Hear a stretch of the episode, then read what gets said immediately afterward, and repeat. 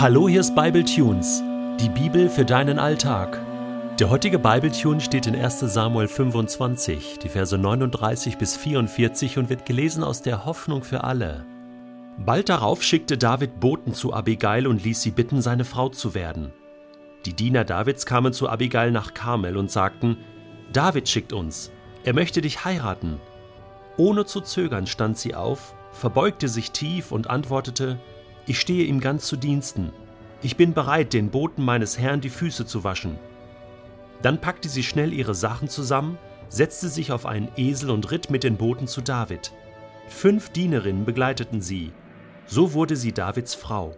David hatte nun zwei Frauen, denn schon früher hatte er Ahinoam aus Jesreel geheiratet. Saul hatte ihm Michal weggenommen und sie Palti aus Gallim, einem Sohn Laisch, zur Frau gegeben. Ist das nicht eine tolle Geschichte? Das ist ja fast wie im Märchen. Ich habe mich so gefreut für den David. Jetzt stirbt nicht nur Nabal und David bekommt seine Gerechtigkeit sozusagen, jetzt bekommt er auch noch diese tolle Frau, diese Abigail, die er sich so sehr gewünscht hat. Ich glaube, er hat sie das erste Mal gesehen und gedacht, Mann, oh Mann, die ist wirklich mit dem falschen Mann verheiratet. Und nun darf er sie heiraten. Ist doch toll, oder?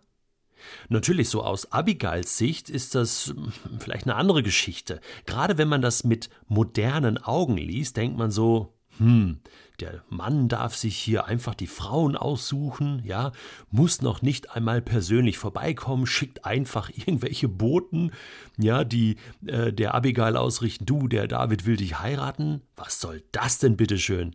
Ja, warum kommt er nicht persönlich vorbei? Oder man trifft sich erstmal so ein bisschen ne, und datet zusammen und guckt, ob man überhaupt zusammenpasst und ob man überhaupt verliebt ist und so.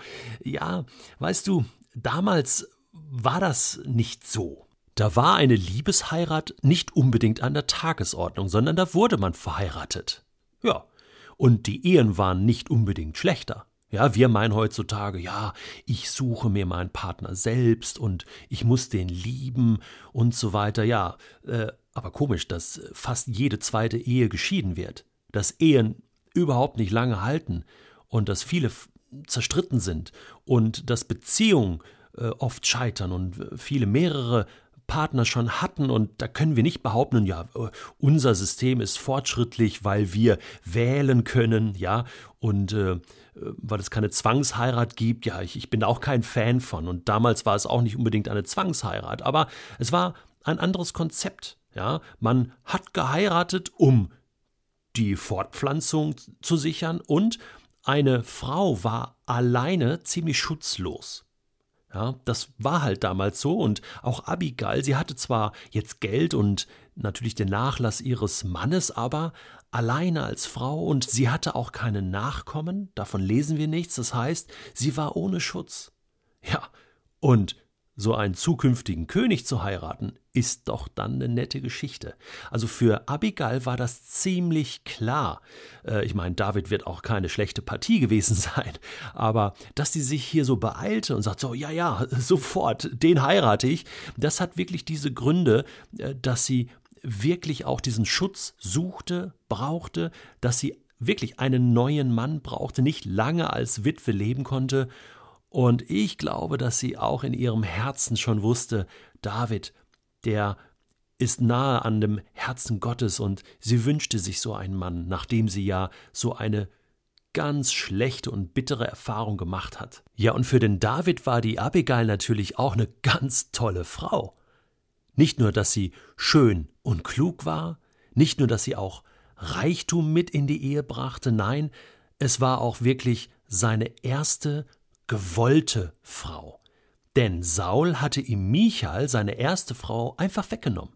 Ja, David hatte sie sich durch den Sieg über Goliath im wahrsten Sinne des Wortes erkämpft, das war ja die Belohnung gewesen, und Saul wollte aber ihn als Schwiegersohn nicht mehr haben und hat sie ihm einfach weggenommen und ihm irgendeine andere Frau, wie heißt sie, wie äh, Ahinoam gegeben.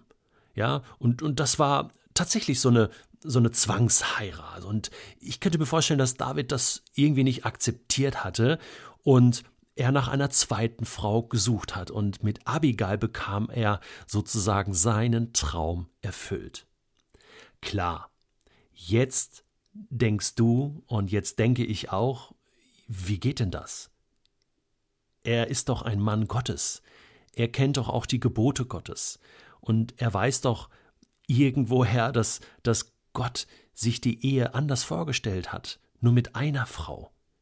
Warum hat er hier zwei Frauen jetzt plötzlich? Und später, wir wissen schon, was kommt, wird er noch eine Frau haben. Sein Sohn Salomo hatte hunderte von Frauen. Abraham hatte schon Sarah und auch die Hagar, sogenannte Nebenfrauen, mit denen sie auch Kinder bekommen hatten. Also ähm, Abraham und Sarah und so weiter. Und auch Jakob hatte mehrere Frauen, die Lea und die Rahel. Und Mose hatte nur eine Frau. Also wir lesen beides im Alten Testament. Und es ist doch irgendwie komisch. Ich habe sicherlich an vielen Stellen schon darüber gesprochen.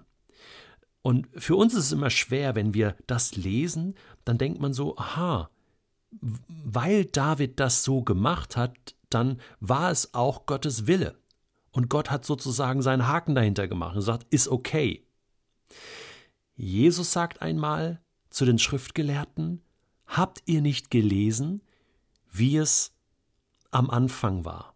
Das heißt, wie Gott sich das alles ursprünglich mal gedacht hat im Paradies seine Vorstellung von Partnerschaft und Ehe und Familie. Da heißt es, ein Mann verlässt seine Eltern und ist mit seiner Frau zusammen. Mit einer Frau, von der er sich auch nicht mehr scheiden lassen soll. Darüber redet Jesus dann. Das heißt, wir haben hier eine Spannung in der Bibel und die haben wir von der dritten Seite der Bibel bis zur letzten Seite der Bibel, bis wir dann in dem Himmel sein werden. In dieser Spannung leben wir zwischen dem, was Gott will und was wir daraus machen. Und die Bibel äh, berichtet uns, wie Menschen mit dem Willen Gottes umgehen. Und das ist nicht immer so, wie Gott sich das denkt, aber Gott zieht sich nicht zurück, sondern hält das aus, diese Spannung. Auch er hält das aus.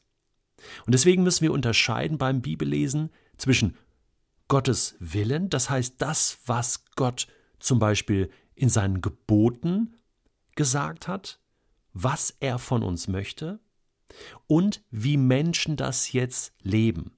Das eine könnte man sagen, Gottes Gebote sind wie vorschreibend.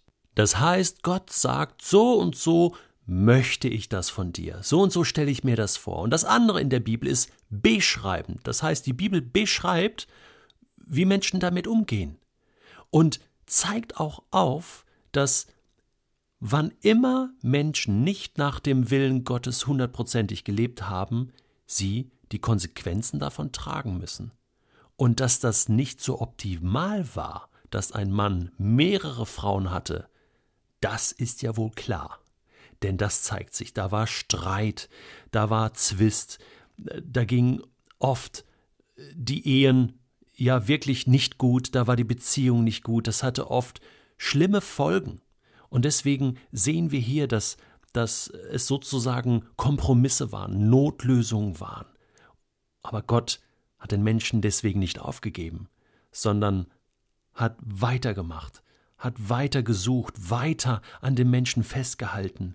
Und ich glaube, das ist für uns heute ganz, ganz wichtig. Wenn deine Beschreibung des Lebens nicht immer zu dem passt, was Gott sich vorgestellt hat, was Gott uns vorschreibt in Anführungsstrichen, dann musst du nicht denken, dass Gott dich nicht liebt, dass er dich nicht annehmen würde, wie du bist. Das tut er. Und zwar 100 Prozent, weil Gott ein gnädiger Gott ist. Aber er möchte auch, dass wir die Beschreibung unseres Lebens mehr und mehr verändern und in das hineingestalten lassen vom Geist Gottes, was Gott sich vorstellt.